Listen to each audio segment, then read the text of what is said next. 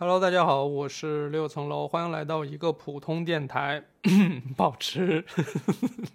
老的习惯，还是先清嗓子。呃，今天呢，这个嗯，好久没有录播客了啊。然后呢，也有人说说这个话里话外点等我说我这个播客好久好久没录了，说让我录一个。那录一个就录一个，但不能简单的录，当然也不是 没有那么复杂。我不不跟自己逗闷子了，其实就是。我最近首先忙一个物理世界上的事儿，就是一个，呃，不得不反复重复花时间去做的一件事情了啊，就是我现在正在做，呃，我下一本书的一个签售工作。就这个签售本身呢，可能是需要先这个在这个书的这个环封，就这个书的这边内页里边这部分先签上字，然后再拿到出版社那边去进行下场，然后封装。就等于说不用把那个书做真正都全部做好，我再签字，而是我只需要在需要我签字的那一页上先签上字，再把那一页寄回厂里。呃，我不知道啊，就是这个大家可能如果都出过书的话，可能就知道这个事儿了。那现在呢，就是我正在做这件事情，所以呢，呃，做这件事情签字吧，就啥也干不了。你既不能跟别人说话，你也不能做工作、写科普，什么都都完成不了。就就是只是签，然后签字呢就签六层楼这仨字，就是签的一哦对了，忘了跟你们说，出版社说你签一万份有没有问题？我说一万份没什么问题。我当时说这个话的时候，我脑海里我告诉你，我脑海里想的啥？就是我一想那一万块钱也没多厚啊。殊不知，对吧？这一一万块钱，我印象里那一沓是一张都是一百块钱的，然后这个一百张放在一块儿，然后是一万块钱。可是呢，现在是每一张，这一张都比一都比一块钱要厚很多，而且放在一块儿真的很多很多，所以呢，我现在就等于说给自己挖了一个坑啊，挖了一个坑呢，但就是骑虎难下，他已经把这些这这些纸都寄到我这儿了，我现在大概签了得有，我觉得得有七千多份。嗯，然后还剩三千来份，然后下周就要交，所以呢，我就想说，我一边签，我一边录播客，行不行呢？不知道，反正自然流淌的这个播客呢，我们大概就这样吧。然后我就等会儿，可能你在听的过程当中就可以发现我这个有这个签字的声音，有这个翻这个纸的声音等等，也会有一些比如签错之后 心情不好、埋怨的声音，诸如此类都有吧。就是反正我把我这个。过程记录下来，这样呢，呃，是一个其他播客可能没有做过的事情。我猜了啊，我觉得可能是没有做过的事情。我觉得这挺有意思的，就是，嗯，相当于是你们在我旁边听着我录播课，同时看着我签字，这种感觉。我不确定这样是不是有意思啊，但，呃，管他呢，是吧？就是比起比起录了一期，也比啥也不录要强，对吧？所以呢，我现在就是。其实已经是在签字了啊！你们能应该能听到声音。签这个六层楼啊，这个名字，说实话，现在已经被我简化到，就是这个六已经变成三个点了，就有点像是那个数学里那个所以那个符号。层呢已经被我缩写成一个七一个三了。楼呢已经没有那个楼，不是右侧那边有个米字旁吗？其实已经没有了。就是只剩下下边那个女了，然后旁边那个木，这个提手旁，这个木字旁呢，就偏旁呢，也其实被简化成一笔带过了。反正就是，嗯，能希望理解。这签了七七八千份的时候，这个字啊就已经，嗯，这跟你想象中不太一样了。的，就是它只能说大致看起来像那么回事但其实已经不是了。所以我不知道你们能不能听见我这个声音啊？就是你看这速度还是很快的。我在说话期间已经签了大概有七八份了。所以你看，差不多我，我现在手里一摞，这一摞呢大概有，我觉得四五百份，我不知道，反正就是这个怎么个厚度呢？差不多，哎呀，要换成要换成纯金的话，估计在一个小城市应该能买套房吧。不知道在幻想什么。那我边说边聊啊，就是啊，边写边聊吧，就是。我其实，在写这个的时候，我也没找同事帮忙，我也没干啥，是因为我想尝试一件事儿，就是在我在每签一个字的时候，我在心里都默念一下“我爱你”，邪门儿不邪门儿？对，就是我倒不是说信这件事情会发生什么东西啊，我只是说，我最近在看了一本书，叫《零极限》，这是我在看张小雨跟学霸猫老师他们在播客当中，好像忘了是哪一期了，提到过这本这样一本书。然后呢，我不是近一年多，有一年吗？半年多还是一年多？反正就是睡前我已经不刷手机了，所以睡前我一般都是在看书。那就有时候会面临这个书荒的问题，就是不知道要晚上要看什么书了，因为有些书是不太适合晚上看的，比如说一些大的逻，就是那种厚重的逻辑性的，呃，就是系统性的那种，类似需要学习、需要那个什么提升自己充电的那种书，其实非常不适合晚上看，因为你看的过程当中，如果你看进去了，就可能看到凌晨两三点，你越看越兴奋，就就睡不着了。那也有可能就是看的。很不入神，很困，然后就 就是可能看一页就睡着了，就是一个月过去之后，可能就停在停在前三页了，也有这种可能。所以就是挑书实际上一个很大的一个问题。所以我在看这个《零极限》这本书，我等一下再讲这个《零极限》的，就是我刚刚看完一本，呃呃，你当像鸟飞往你的山，对，应该是这个名字吧？就刚看完这本书，看完这本书呢，就是。中间有个空档，就不知道要看什么的时候，就发现这本书了。从那个手机的备忘录里找到，好像有这本书，就想看一看。那先说一下那本这个“你当像鸟飞往你的山你的山”吧。其实我也不知道是巧合还是怎么着，就是我在看《零极限》这本书的时候，反而把前面那本书当中我一些没有读懂的地方读明白了啊。那本书其实还是比较推荐的，但这个比较推荐这件事情其实是很谨慎。我一直说分享书这件事情，其实实际上是一个很隐私的事儿。就啥呢？就是书本身透露了你的偏好，透露了你的认知，透露了你对这本书的理解。就是同样，我读这本书跟你读这本书，可能我们俩的感受是不一样的。而且我说里边打动我的地方，可能完全打动不了你，甚至你可能都没注意到当中还有这一段儿。这都是完全有可能的，而且推荐一个书本身有一个风险，就是书里面内容其实非常多、非常丰富，因为它几百页的内容里边可以写很多东西。那你当你推荐这本书的时候，则意味着你是不是里边所有的东西你都推荐了，对吧？会有这样的一个情况哈。但其实呢，并不是，里边有一些我不认同的，或者说我不接受的，或者说我甚至我都没理解清楚的东西，那也在里头。那我当我提及这本书的时候。似乎在告诉大家里边的东西我都读懂了，我都吃透了，并且我都认同，我都接受，所以我分享给大家。其实不是的啊，那本书我分享给大家，只能说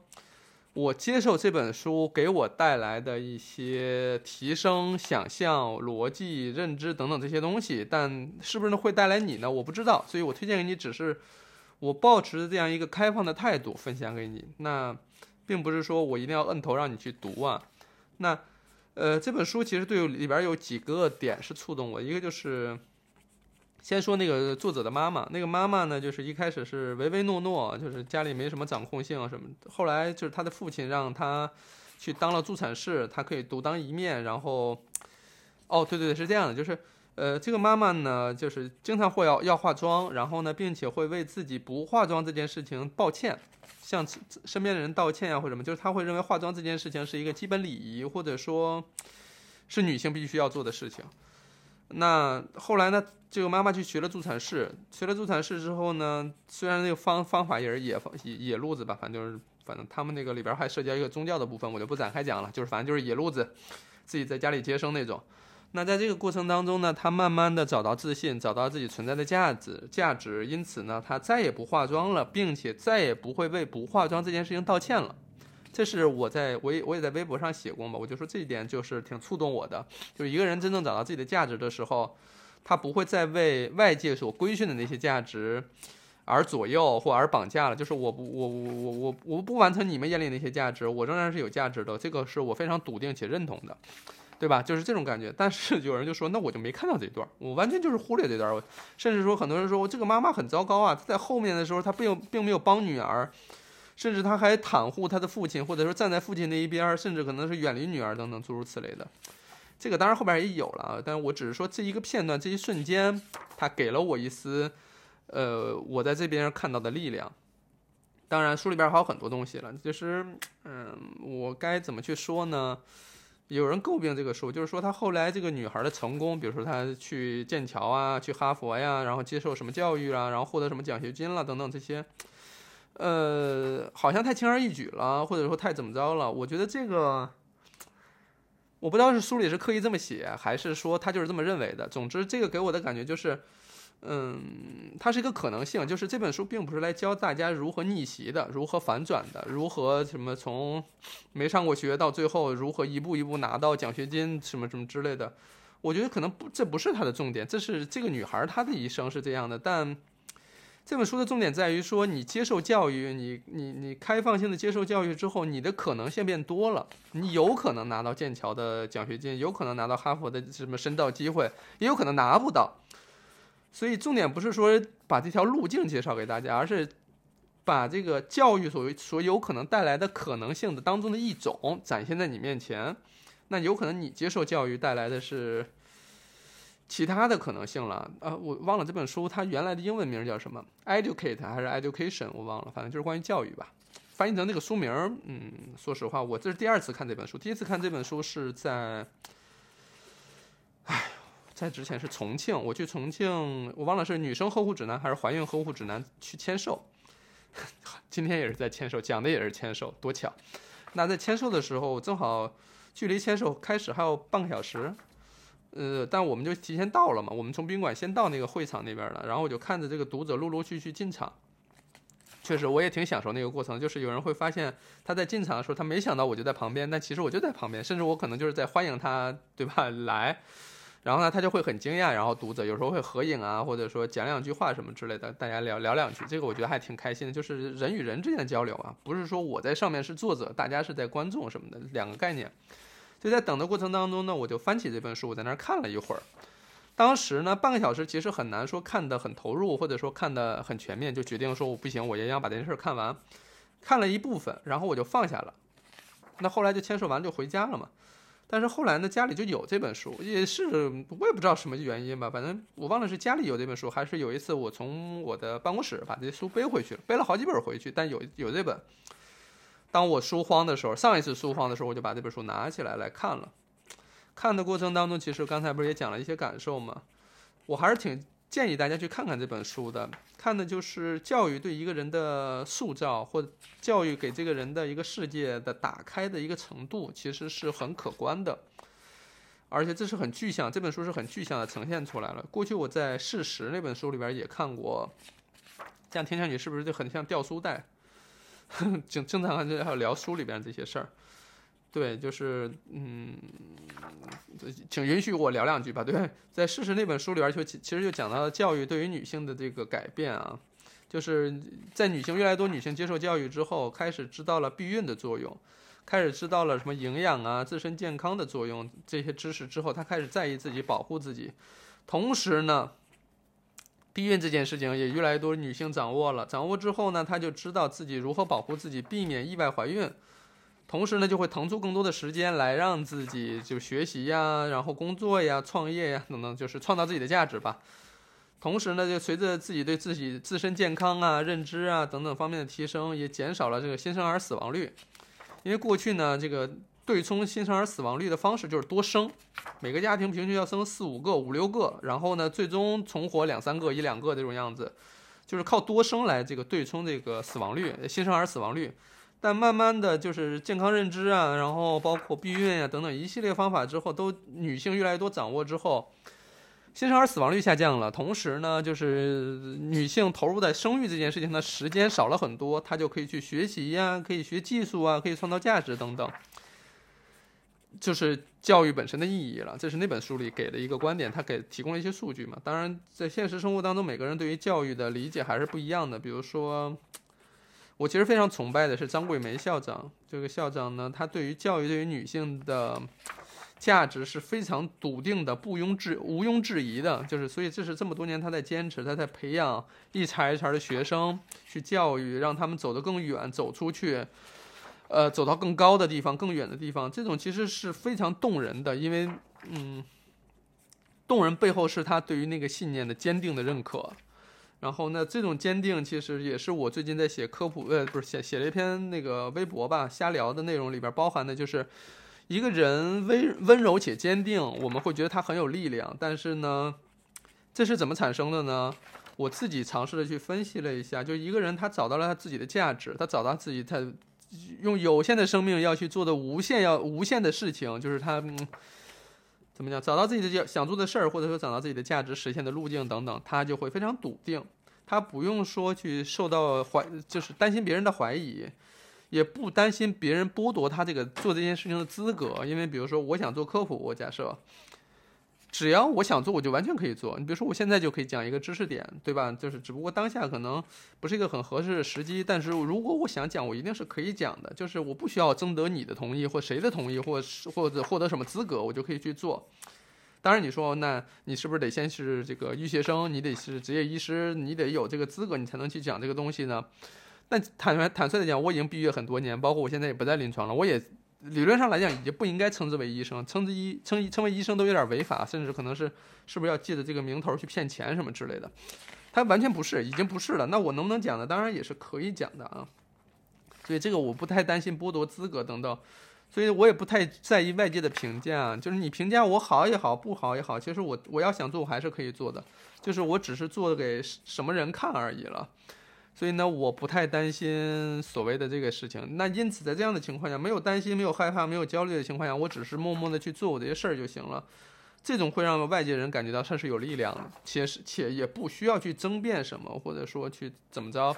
就变得温柔一些了嘛。当然，我就口述这件事情，可能不如我文字上写的更加的周详一些啊。我只是再复述一遍。那当然，把我最近这些所有的需要复述的都复述完，我们可能今天的聊天才正式开始。在之前可能顶多是把，只是 对吧？重复一下而已了。对，哎，你看现在已经签了小一摞了啊。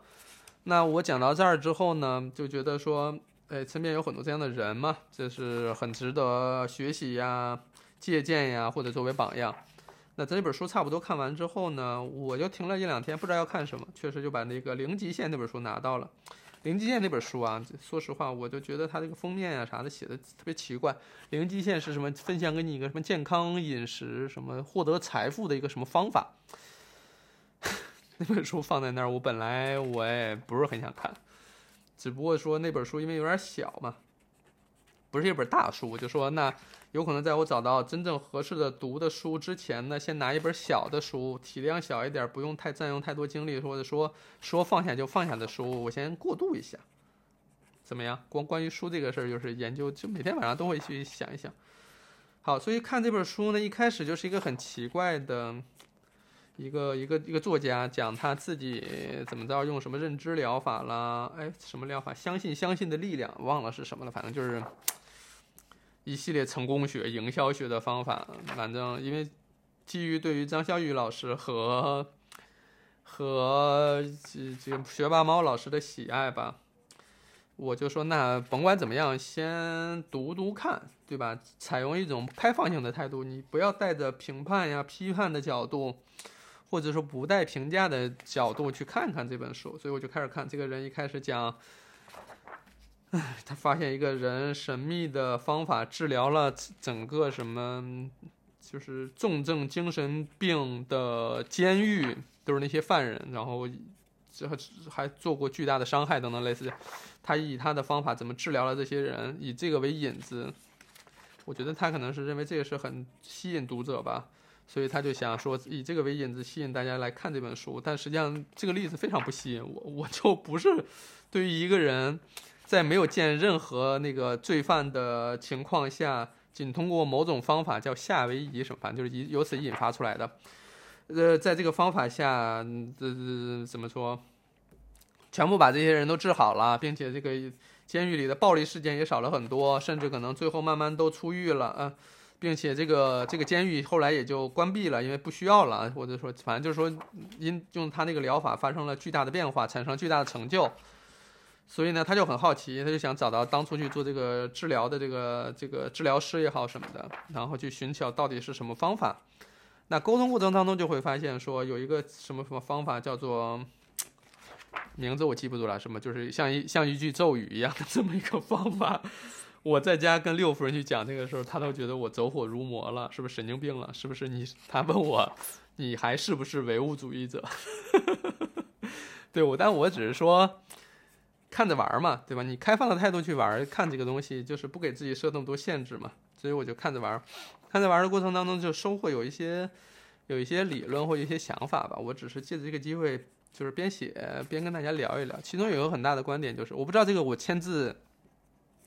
或者翻书的这个翻这个纸的声音会不会影响到你们，让你们听感上有点别扭或者说不舒服？但因为我现在也戴着耳机，所以我不确定这个事儿对你们是不是有影响。但因为我已经签了七八千份了，所以我对我是没有什么影响。我已经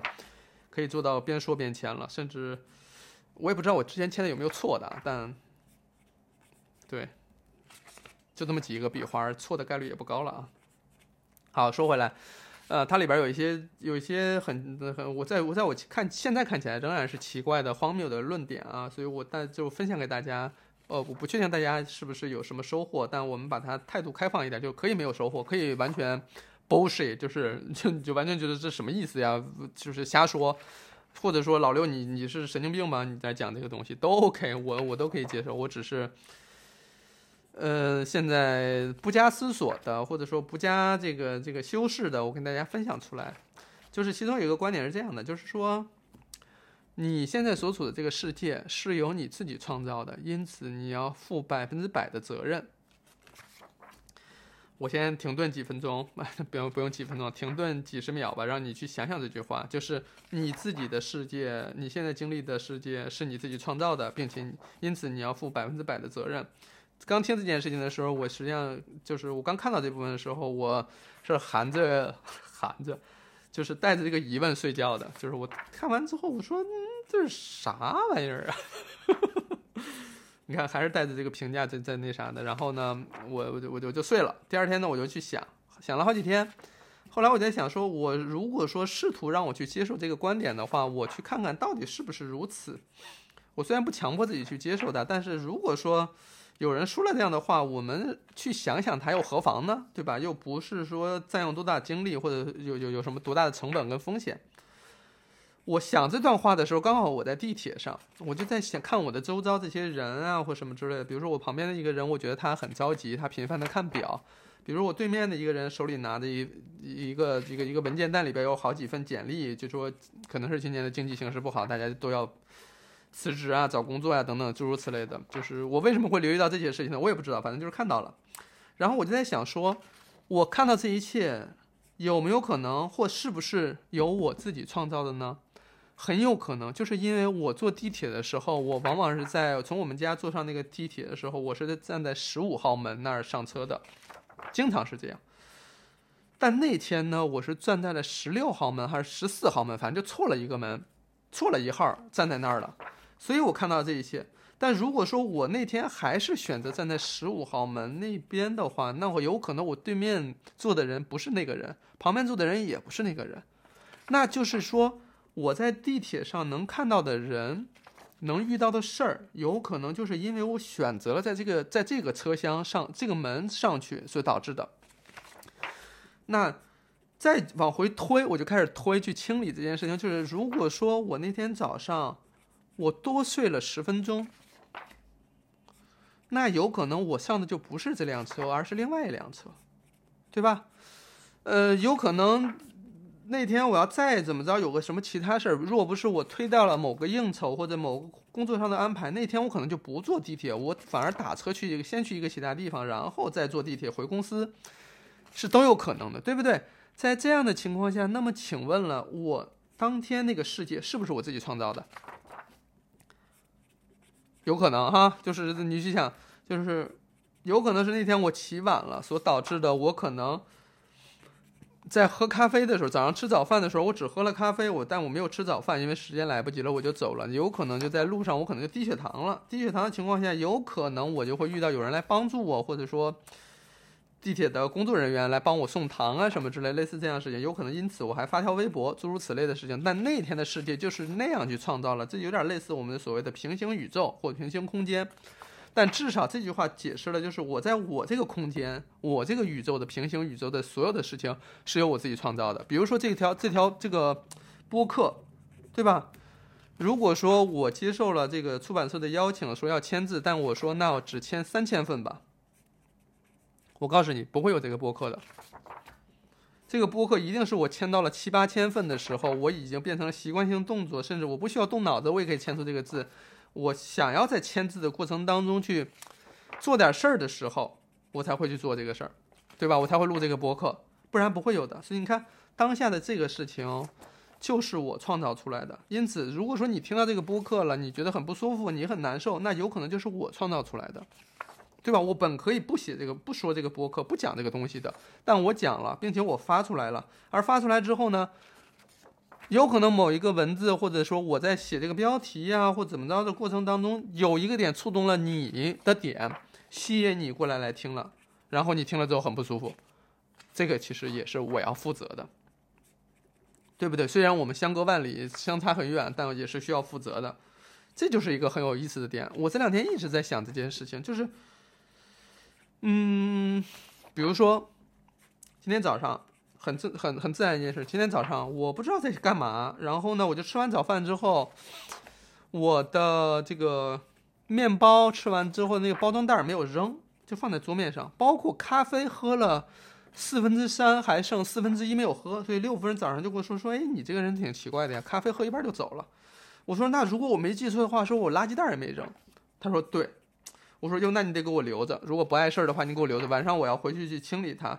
并且给你一个要公开数落我的机会，因为这太奇怪了，我的脑子太糊涂了。这完全是我创造出来的。所以你想想看，如果说晚上六夫人说因为这件事情要批评我，要数落我，当然有可能也不会了。但就是说，如果他想要就此机会来说说我最近，比如说哪些哪些行为不好啊，哪些没做到位的呀，哪些丢三落四，或者是或者说浮皮潦草啊等等。这完全是我创造出来的机会，你觉不觉得？所以我就应该为此负责，不是他想要批评我，而是我为他批评我这件事情创造出来的很多机会，让他来来做的这件事情。因此他批评我也好，或者说他因此生气，我也要为此负责，对吗？我这这我只是说借这个理论去解释这个事儿啊，但是不是一定是你必须接受，或者说我就现我就现在就以后就这么接受了？也不一定，我们还是稍微开放一点。可是，在这样的情况下，我就觉得挺有意思，好像这个世界有了新的一个解释方。那你有人就会说，那会不会我自己背负了太多的罪恶感或什么之类的？我觉得不是说罪恶感，我倒没有什么太多的罪恶感，我只是说我在为这件事情负责，这些所有的事情是我创造出来的，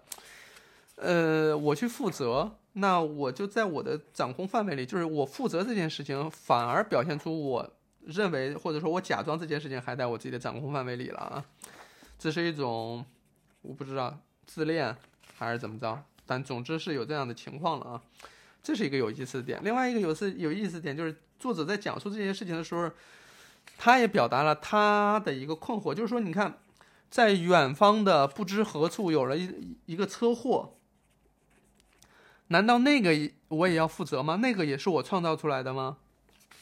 对吧？我相信你在听的时候也有这样的困惑，比如说远在天边的一个车祸，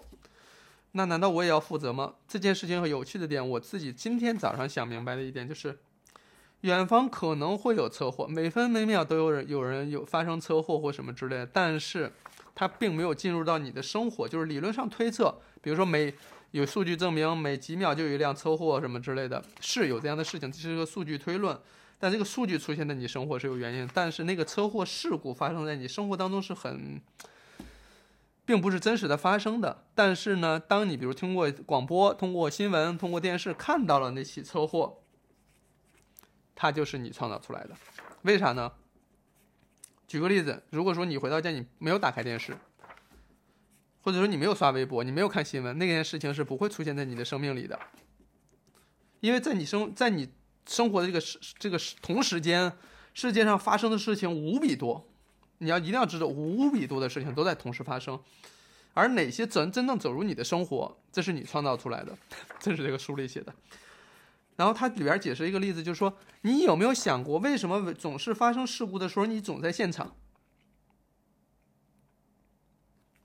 逗不逗？就是你 发生事故的时候，你总在现场，这件事情很有意思，就是。有一在无时不刻都发生的事故，其实你都没在现场，你也不知道。那就那些就那个跟你无关，那是可能是别人的创造的世界，别人的世界跟你无关。但是与你相关的时候，你都在在现场。比如说电视上正在播这起车祸新闻的时候，你恰好就打开电视在看，你是不是在现场？挺有意思，呃，就是我在我在反复去琢磨这句话这些事儿啊，我就在反复去思考这样的一个理论。我认我认为有意思的点就是，它给了我重新去看待我周遭世界的一个机会。比如说，身边有人讨厌你，他讨厌你的时候，你恰巧在场，或者说他讨厌的恰巧就是你，这总要有一个理由吧？你是不是要为此负责呢？也许是要负责。可是这里边牵扯了另外一个问题，就是，嗯，你甚至不知道为什么他讨厌你，原因是什么呢？是因为他解释了另外一个，他提供了另外一个这理理论也好，或者是观点吧。我我谈不上理论，我觉得甚至可能算不上是学科，更不知道，更不是科学了。他讲的是这样一个点，那就是说，我们在日常生活当中要身边流淌流流流经我们身体的信息是无比多的。可以用几个 GB 来，每秒钟流过的信息可能有几个 GB，可真正被你捕捉到的信息只有可能几兆。怎么说这个事儿呢？就是你在听这期播客的时候，同时可能有一百期或者一万期播客同时在播放，同时在在在在在有人收听或怎么在产生，可是你只是听了这一期，剩下那些你可能在这个时间里你是没有办法听到的。所以这些信息可能从你生活当中流淌过去的，可是你并没有真正的获取到它，对吧？就像我现在，因为我们单位是在在二环边上嘛，所以呢，我要告诉你，就是我二环，我我我的窗户下边就是二环，东二环吧，差不多这个这个这这这这条路，它每天有成千上万辆车从楼下经过，而我一辆车我也记不住，他们是什么车，什么车牌照。呃，什么什么颜色，什么型号，我完全不知道。但是它就是从我的身边过去了。而真正我可能，如果我刻意要看的话，我可能在堵车的情况下，我看到哦，底下有一辆大巴堵住了。那辆大巴是什么什么什么什么牌子，什么型号，我可能知道。那是因为我留意了。因此，一个新的理论就是。我们每每天流经我们身体的有几个 GB 的信息，而真正被捕捉到的信息是被我们的意识或认知捕捉到的，而我们的意识或认知是非常表浅、非常狭窄的。嗯，用一个物理上的例子来讲，就是我们生活当中充斥着很多我们肉眼看不见的光，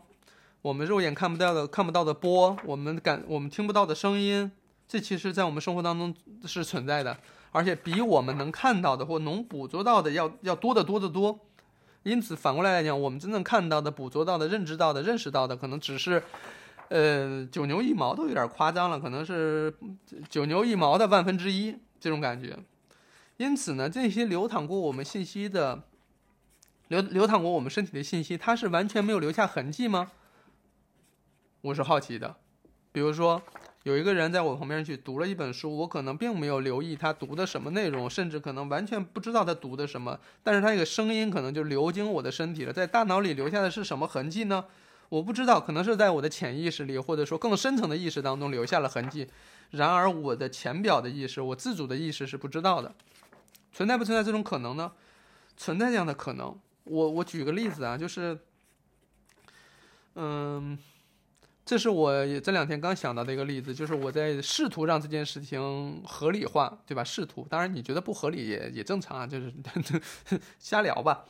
就是我不知道你们有没有看过以前文章跟李连杰演过的一个电影，叫做《海洋天堂》，讲的是自闭症的儿童。这个是刚好那个阶段，我是在我们学校参与了一个自闭症儿童的研究组，然后我跟我室友我们参与的，所以就看了这个电影很有感触。但是呢，当中有一个情节是我不知道你们现在还记不记得啊？就是当中是有一个情节，就是当李连杰扮演这个父亲这个死去之后，文章扮演这个儿子，突然在行为上也不是突然吧，就在他的行为上，呃，终于做到了父亲在生前反复提醒他要做的事情，就是你比如说他在父亲在生前的时候提醒他这个吃的苹果不要乱放，钱要装好，或者几点下车，在哪站下车去。几点几点去哪儿等等这些，他爸爸教了他很长时间，他就是学不会，他也不知道，没有没有留下任何痕迹，就像没学过一样。可是当他父亲去世之后，这个孩子就是做到了他父亲说的那些东西，而且完全完完全全都做到了。有人说是长大了或什么之类的，我觉得就是那个信息流经他之后留下了痕迹，而那个痕迹不知道放在了哪儿，而在某一刻、某一瞬间，他被触动了或启发了，而产生了行为上的变化。我我我觉得有可能是这样的，就是书里边讲的叫什么神性、灵灵性。我对这个东西，因为因为毕竟是学医学的嘛，就是 所谓的唯物主义或者说物质世界的理解，让我还很难理解这件事情。可是。我我试图从生活当中找一些这样的痕迹了啊，去讲就是说，我也不知道为什么，我跟六夫人都在吃过一家饭店的饭之后，都会迫切的想要喝牛奶。这个就是一个很奇怪的点，就是没有道理。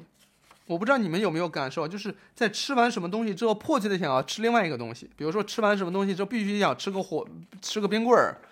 那个冰棍儿必须是奶奶味儿的，还不能是水果味儿，不能只是冰等等，就是。呃，会有那一瞬间，就是他超过理智，他没有道理，但是就是想去做这件事情。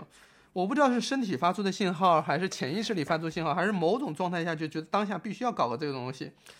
但吃了就特舒坦，就满足，就是那个，可能你吃完之后就很满足了，但是就是九十八分，但加上那个东西就是一百分，就是这个感觉，这种感觉就是没道理的，讲不清的。呃，而且也讲不清。我刚才前面讲，就是那天坐地铁，为什么非要站在十六号门而不是十五号门？非常奇怪，就是没有办法解释。就是那天，就是说，当你也可以放松说，那就是想在哪儿在哪儿呗。对，你说的没有错，想在哪儿在哪儿。可是为什么产生了想在这儿、想在那儿，而不在这儿，而不在那儿的原因呢？就很奇怪。这个东西，这个角色是从哪儿来的呢？有可能是激素水平，有可能大脑的这个这个这个活动。等等，所以这个书里边还有另外一个关于，就是好歹有一点点这个医学上的研究吧，就是关于我们，呃，真正产生了意识，比如说我要签这个字，我要说这句话之前，脑电波上会有一个微微的声，微微的这个这个波动，那个波动是优于我们意识或者优于我们肌肉，更优于我们肌肉运动之前了，就是说。当我们有了这个意识，我们开始控制我们的神经，控制我们的肌肉，控制我们动作，去说出这句话。可是，在这个意识之前，还有一段细小的波动。那个波动来自于哪儿呢？嗯，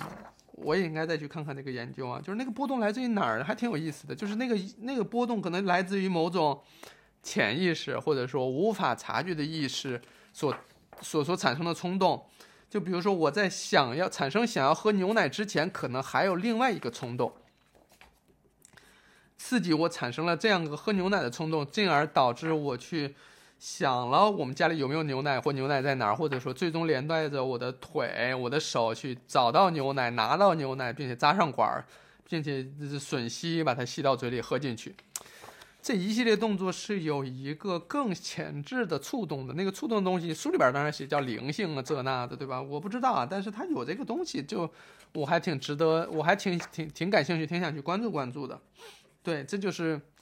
呃，他那边提到一个东西。但是呢，他还有另外一件事情，就是说我我当我发现啊，这个世界上，我假设已经接受了这个世世世界是由我创作的、创造的。我要为所有的问题去负责，而这个问题每次遇到问题时的感受或那个痛苦，就是说，有人说我不想为问题负责，那负责很痛苦，对吧？我我不想背负那么多事儿，我凭什么让我去背负？就我已经活得很累了，很艰难了，为什么要去我去背负这个事儿？这个里边给了另外一个观点，就是当我们谈及问题或涉及问题的时候。嗯，我们不是在面临问题本身，我们是勾起了我们过去在面临这些问题时候的记忆。我不知道这好不好理解这件事情，是记忆本身，就是比如说我们，嗯，每当遇到一个什么问题，比如说我们遇到了一个我我们这次比如考试考的成绩不好。我们就会联想起来，我们过去成绩不好的时候遭到的批评，遭到的堵，就是家长打呀、骂呀，或者说是自己的那种内疚啊、愧疚啊等等这些东西，对自己的责备、咒骂等等这些。就当我们再次遇到这样的所谓的不好的成绩的时候，我们的那种难受什么之类，只是过去已经有过的回忆的重演。我不知道我这样的事情讲清楚没？就是。我们现在，比如说，有时候我们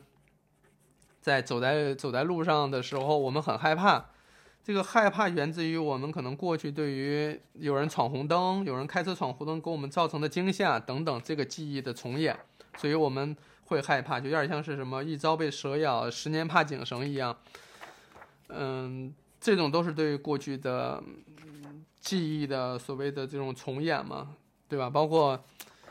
比如说我在微博上发个内容，然后有人说我不同意你的观点等等这些，其实我就会立马想到以前我写一个什么东西，有人不同意我，然后我很生气，我们吵架，然后很愤怒等等这种情感。可是现在的我再重新去梳理这个时候，有人提出不同的观点，这不很正常吗？对吧？不同的观点不代表说一定要争出对错，然后是非，对吧？可能一件事情就是有很多不同的观点。那我在重新梳理的时候，就发现说，哦，原来我当我看到不同的观点时，我的那个愤怒是源自过去的回忆。那我现在就可以把这个回忆清除掉。当我以后再遇到有人有不同的观点的时候，我可以更加坦然的、平和的去看，哦，那这件事情很有可能就是有不同的观点，允许别人有不同的观点，对吧？就是到了这样一个状态下。所以我现在也一直是在，呃，一直在思考，就是说我生活当中遇到的很种种问题，这那问题的话，是不是就有可能是我过去的那些记忆的重演？那我现在就把那些记忆拿出来，我就要感谢这个问题的出现，让我重新把这个记忆拎出来，然后进行了重新的梳理跟清理，对吧？就是把那些以前的负性的、糟糕的记忆删除掉。然后建立起新的、更加温和的、带符合现在理解的一些记忆，对吧？比如说过去有人批评我，我就很难过、很生气。现在再有人批评我，我可能会觉得说，嗯，感谢你指出我的问题，让我有机会变得更好，对吧？我抓住这样一个机会。比如有时候过去呢，我就不敢公开表达我个人的想法或什么之类的，因为什么呢？怕别人反驳，怕别人杠，怕别人挑刺儿，因为那种感觉下。我我我已经不记得别人挑抬杠抬的是什么，但是我非常记得被抬杠的时候那个感受，而那个感受延续到现在，当遇到有人抬杠的时候，我是难受的。可是呢，在现在的我，已经不是说就是过去的我了，而且用前面那套理论的话，就是说这个有人抬杠我这件事情是我创造出来的，是我需要百分之百负责的。那我要看看他为什么抬杠，是不是因为我哪里讲的不清楚？因为我本意并不是要找人抬杠，我也并不是要冒犯谁，可是在这个过程当中产生了被冒犯的人，那我要为此负责，对吧？我要去看一看，那感谢他提出这个东西，让我去得以清理一下我在过去认知当中是不是有问题？那一定是我下意识的，如果我无意冒犯这个人，而这个人感到感感受到了冒犯，那当然有可能是他的问题，但也有可能是不是我的里边有一些我自己意识不到的，但实际上会冒犯别人的话产生了呢？诸如此类的吧，所以就一直在借着这个机会在清理，而这个清理的过程当中，其实就他们说有很多方法可以用来清理嘛。那其中书里提供了一个免费的方法吧，算书里边的方法，叫做 How to say，叫做你可以试着说我爱你，谢谢你，对不起，请原谅，就是对这些事情说说说嘛。所以这就是我一开头我为什么说。我现在签的这些字当中，每签一个，我都要对着他说一个“我爱你”，不知道有什么作用，但是书里面是这么建议的，而我又没有任何损失，或者说有任何阻抗的地方，那我不如试试看，又又何妨呢？对吧？我告诉大家，我在做这件事情，它可能毫无意义，可能没有任何作用，或者说它可能就是，你看我在我做了这件事情。同时呢，我产生了想要去录个播客，并且讲一讲这件事情。那也许就是因为我做这件事情，才才产生了这个播客，否则是不会有这个播客的，对吧？所以就是，嗯，我觉得还挺挺挺有意思的。就这件事情，我不知道我能不能讲清楚，但是它是，一切都是我自然而然的、不加修饰的、不加控制的去做了我的选择。我认为这可能是那些流经我大脑的那些信息共同判断下让我做的这个选择，所以我不加去评判。我也不去说，你看，我是一个健康科普博主，我既然在讲这些玄而玄了吧唧的东西，对吧？对，有过去我可能会认为说我是专，我是这个什么科普博主，我讲玄了吧唧的东西，有是不是有可能让大家觉得我这不专业啊什么的？因为过去有人这么说过，就你这个搞穿搭就显得不务正业，你显得不专业等等。有过这样的经历之后，我现在在做这件事情，我就会，对吧？过去那个经那个那个记忆又会重现出来，那就是要感谢。我不觉得我在做一个跟我的专业无关，甚至可能有点违背的东西，就代表了我的不专业，代表了我的不严谨，等等的。它不能代表这件事情。所以你看，借这个机会又清理了一件事情。所以就是无时不刻可以在清理，对着这件事情说什么“我爱你，谢谢你”，呃，请原谅，是吧？对不起，等等这些。但这个方法我运用运用的还不是很熟练了啊，这个我也不确定这个方法有什么作用。当然，至少现在来看没什么害处，嗯，甚至还多了一期播客。同时呢，我在做的过程当中，其实有一个很明显的作用，就是虽然七八千份我讲了很多，但其实呢，但其实呢，我并没有觉得很烦躁。就是你看，在我现在停下来了，是因为我我拿的这一摞大概几百份已经签完了。然后呢，我现在准备再去拿另外一摞，再继续签，有可能签到一个我不知道什么时间可能合适吧，但是我还想再签一会儿，就是这种感觉，就是我觉得嗯还不想结束，所以稍微等等我啊，我去再拿一点过来，然后我们再聊一会儿。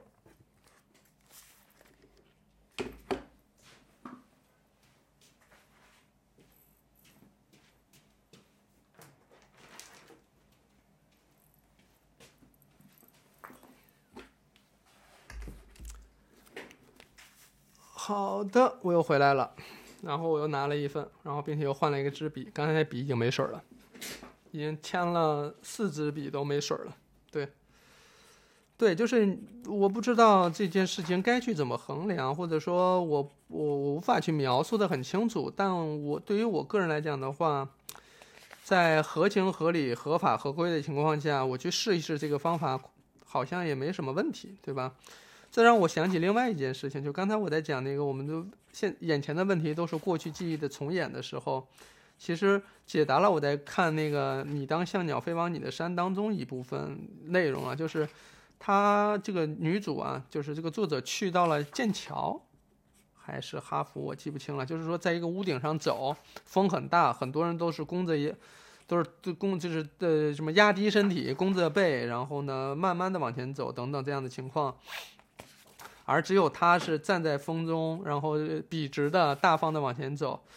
是为啥呢？就是因为很多人可能都有那种从高处跌落的想象或者说记忆，因此呢，他们站在那个屋顶去走，迎着风走的时候是是很害怕的。而这个作者呢，他就觉得风就是风本身。而屋顶就是屋顶，然后往前走就是往前走，他只需要往前走就好了。就是说，在他做这段在走的那段时候，他是完全清空的，他的脑海当中并没有关于这件事情过去那些糟糕的或者说可怕的回忆出现，就脑子是空的，他就往前走了，他就没有任何害怕呀或者担忧啊什么的，他就是说风就是风，风不可能把我吹翻，我有双脚，然后我可以往前走。我有我强壮的身体可以抵御风，诸如此类的吧。那一刻，就是我在看的时候，我其实不是很懂那那个内容啊。那但是它里边是一个很浓墨重彩的一笔。但是呢，我在读完这《零极限》这本书之后，我好像有一瞬间理解那件事，那个那个片段，就是它是成为一个零的状态。抱歉，零。就是我就说的有点玄学了，我也不知道那个是啥意思。反正就是说清空的一个状态。对于一件事情，我我变成了很好奇的、完全无知的去观察这件事情，而不是，嗯，成带有过去的经验的、过去的记忆的成熟的看法，是是是，或者说批判它或评判它，对吧？嗯，就比如说，如果说你作为一个这个成熟的播客的从业者或工作者的话，你会认为说这个人居然一边做事一边在讲东西，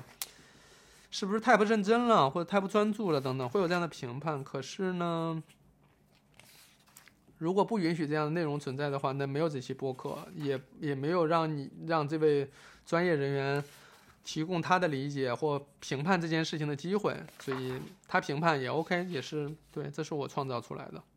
所以是不是挺逗的？这几个观点好像摞在一块儿，就好像自洽了，非常自洽。我现在还没有找到太多的破绽，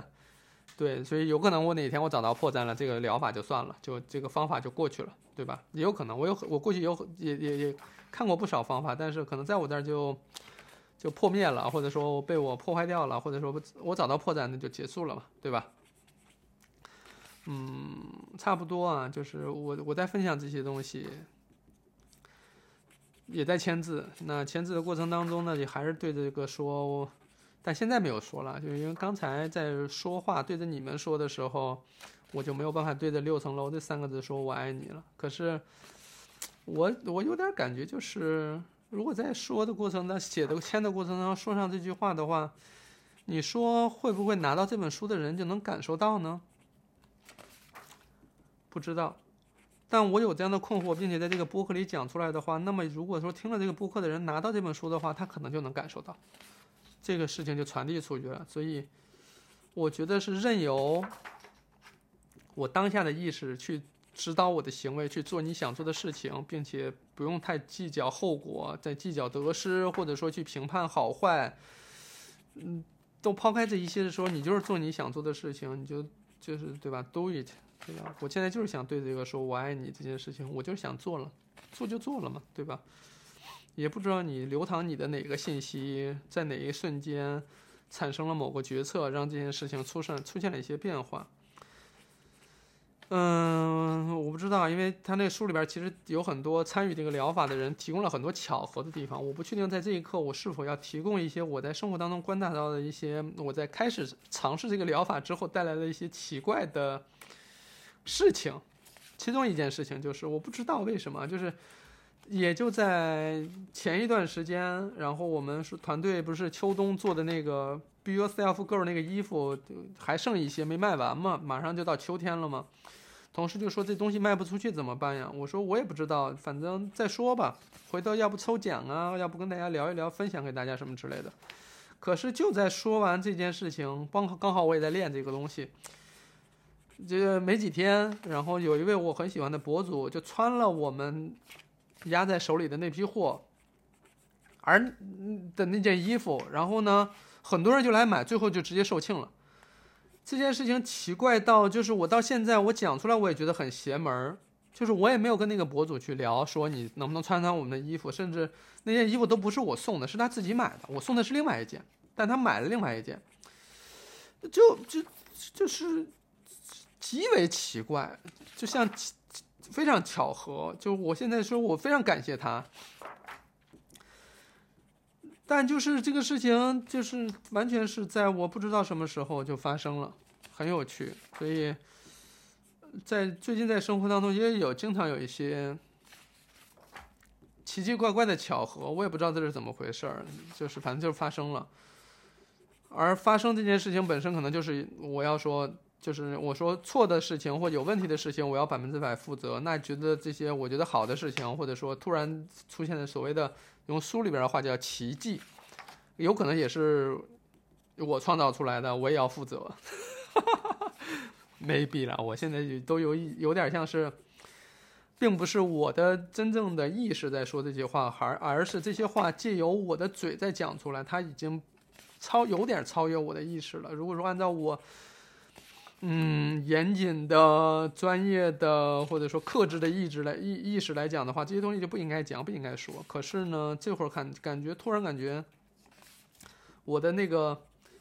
现实当中的用来指导我日常工作的意识，正在指导我的手在签这个六层楼这几个字，而剩下的这些话可能就是。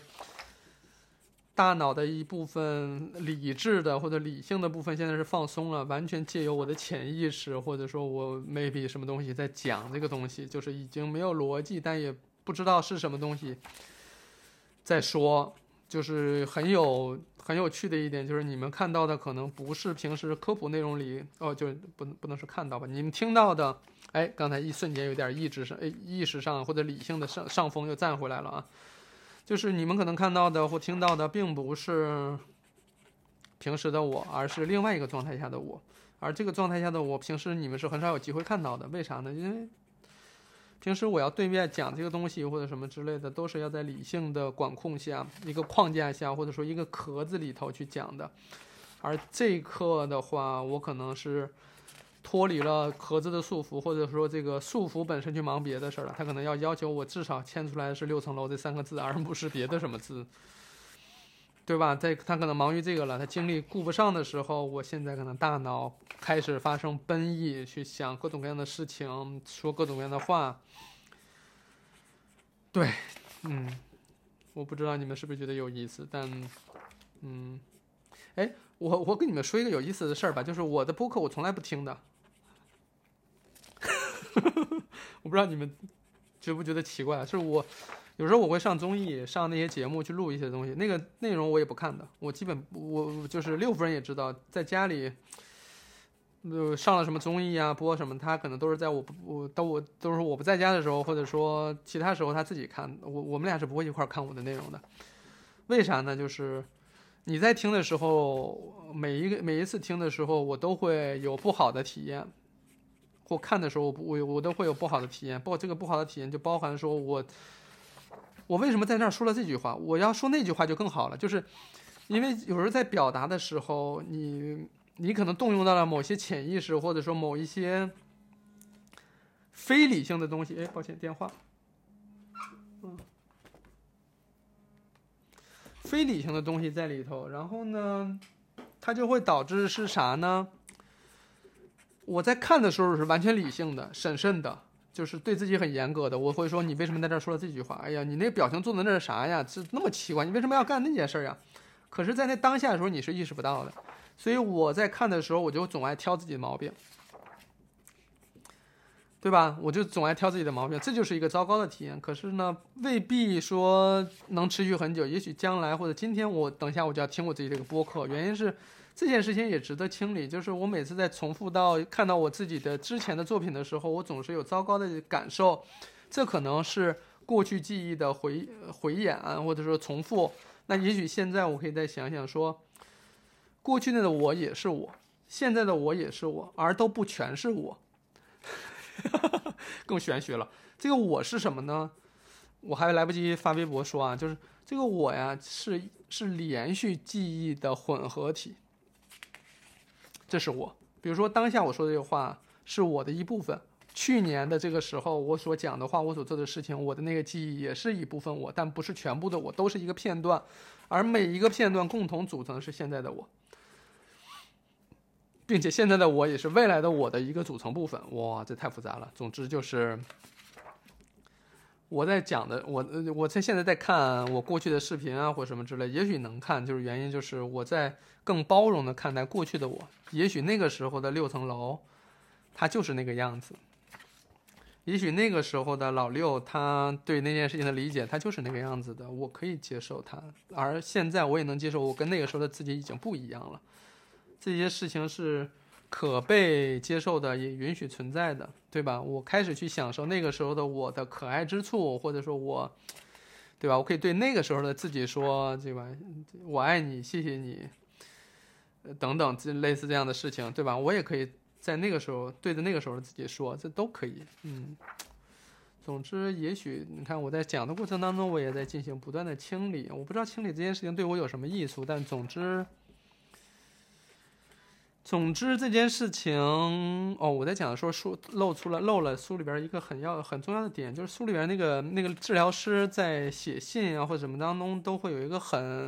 明显的就是点，就是他说要敬我敬平静，什么意思呢？就是要敬畏平静，就是他做这一切都是为了让自己平静。包括我现在在讲的过程当中，我比如我表达了这样担忧那样担忧，我表达这样的焦虑那样的焦虑，我是如何化解的，如何清理的，最终回到现在我是平静的。